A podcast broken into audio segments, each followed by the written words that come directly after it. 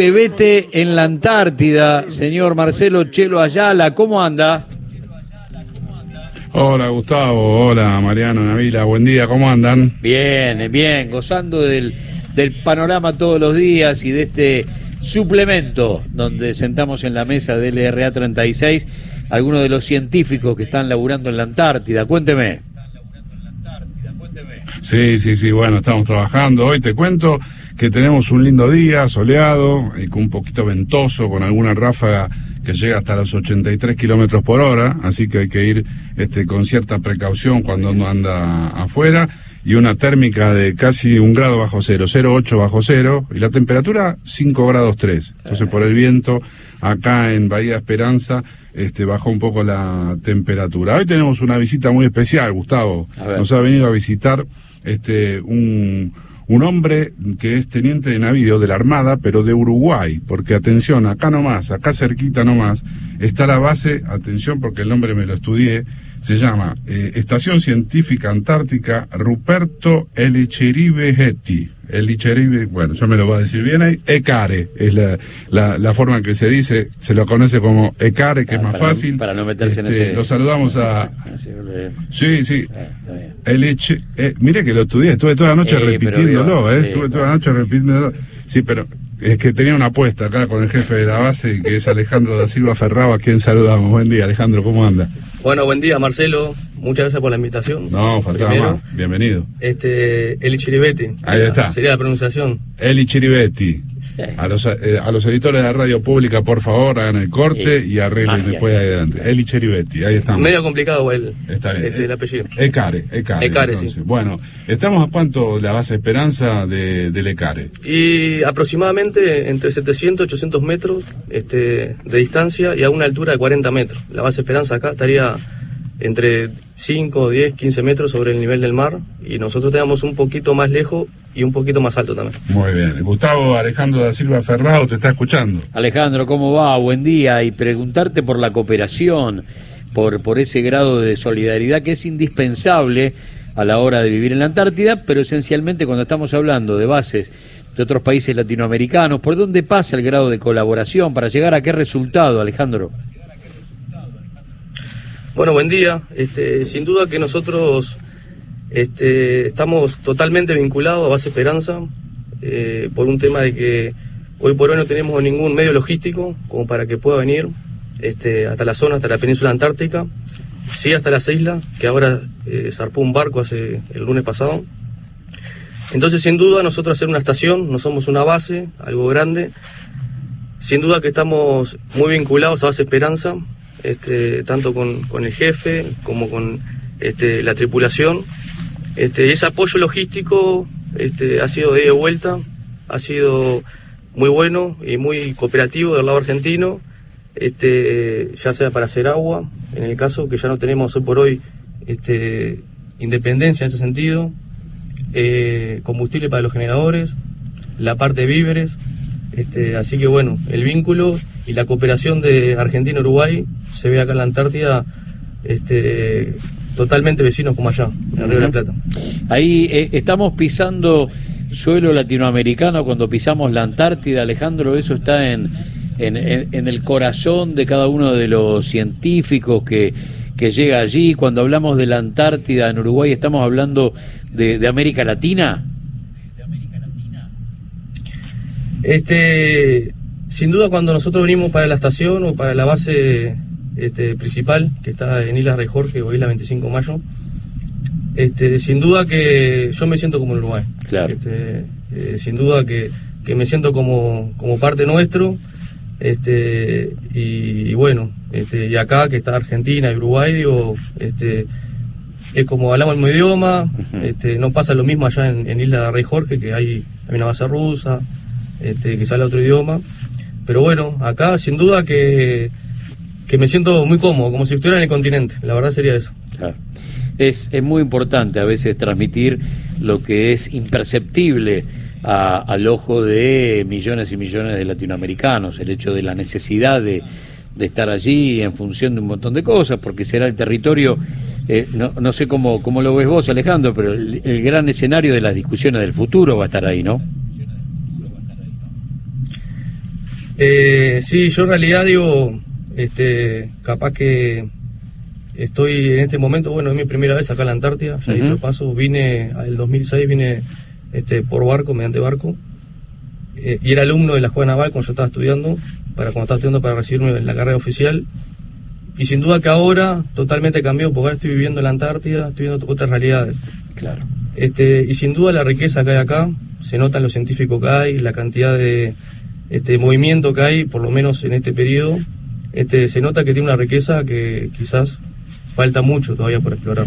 Vos sabés, Gustavo, que con eh, Juan Carlos Benavente el otro día hicimos la caminata junto a dos científicos eh, de la DNA que están trabajando aquí en la parte del estudio de la geología, eh, y se encontraron con, fuimos a la base uruguaya justamente, y se encontraron con otros científicos que habían desembarcado ese día, uruguayos y un español, para trabajar conjuntamente y ayer hicieron una, una expedición hasta un lugar a la búsqueda de algunas este, muestras que se necesitan llevar ya sea a Buenos Aires como a Montevideo. Por un lado la parte geológica, por otro lado el lado eh, uruguayo está estudiando la cuestión de los eh, microplásticos, de la contaminación, bueno, una colaboración muy estrecha, tenías que ver cómo, cómo Alejandro también, cómo charlaban entre ellos, cómo se intercambiaban los mapas, no había ningún tipo de celo, o sea, los muchachos que estaban en la base en el ECARE tenían un mapa impreso perfectamente detallado, y los muchachos de Argentina tenían un PDF, y dice, uh, qué bueno el PDF, ¿me lo podés pasar por lo Sí, te lo paso, o sea, sin ningún tipo de problemática, nada encanutaba a nadie, digamos. O sea, hay una colaboración que verdaderamente sensibiliza, sobre todo en estos lugares donde uno está un poquito aislado, donde la colaboración es como el denominador común para subsistir. Así que realmente fue muy emocionante verlo en, lo concreto esa colaboración, porque de discurso, sabés, Gustavo, estamos ahí, colaboramos, esto, lo otro. Pero hay verlo en lo concreto, en te paso por Bluetooth el, mapa, que es fundamental, porque están todas las alturas, las cañaditas, las grietas, que es fundamental. La verdad fue muy fuerte, fue muy interesante, ¿no? Vos Sin duda, Marcelo, que este, apoyando un poquito la, eh, lo que estabas comentando, la verdad que para nosotros es un orgullo que hayan ido a la, estación este, de científicos de Argentina nosotros por hoy en la base tenemos tres científicos, dos uruguayos y un español, que para nosotros es muy importante este, que haya un extranjero y bueno, y un español. Entonces, la cooperación esa que está diciendo Marcelo se notó bastante. Hicieron una reunión, este, estaba, justo estaba Marcelo también, estaba yo como jefe, me dieron la participación, planificaron, hablaron, y bueno, creo que la intención de ellos trabajar en conjunto, creo que, por ejemplo, en el caso de los científicos que están en la estación de CARE, están haciendo micro y macroplástico proyecto. Y bueno, sin duda que hablando con alguno que ya ha venido científico argentino, que había venido en el pasado, y una y bueno, después eh, al otro día hubo una reunión a la primera hora, ya salió el, el español en una este, a subir al glaciar, a buscar este cosas para su proyecto, los otros dos salieron para el otro lado, para el lado de la costa, y bueno, creo que entiendo, yo digo, siendo militar no tengo la parte de ciencia muy, muy claro cómo sería el tema, pero lo vi como que el equipo que se, que se está trabajando acá, ¿no? Mm. Eso más que nada lo que me llamó la atención y creo que la intención acá de lo que de la Antártida sería eso, ¿no? La cooperación entre distintos países este, y apoyando siempre la ciencia, ¿no? Nosotros estamos del lado militar, nosotros lo que hacemos es brindarle los servicios para que ellos puedan trabajar en el campo, puedan tiene un laboratorio en la estación para que ellos puedan trabajar tranquilo.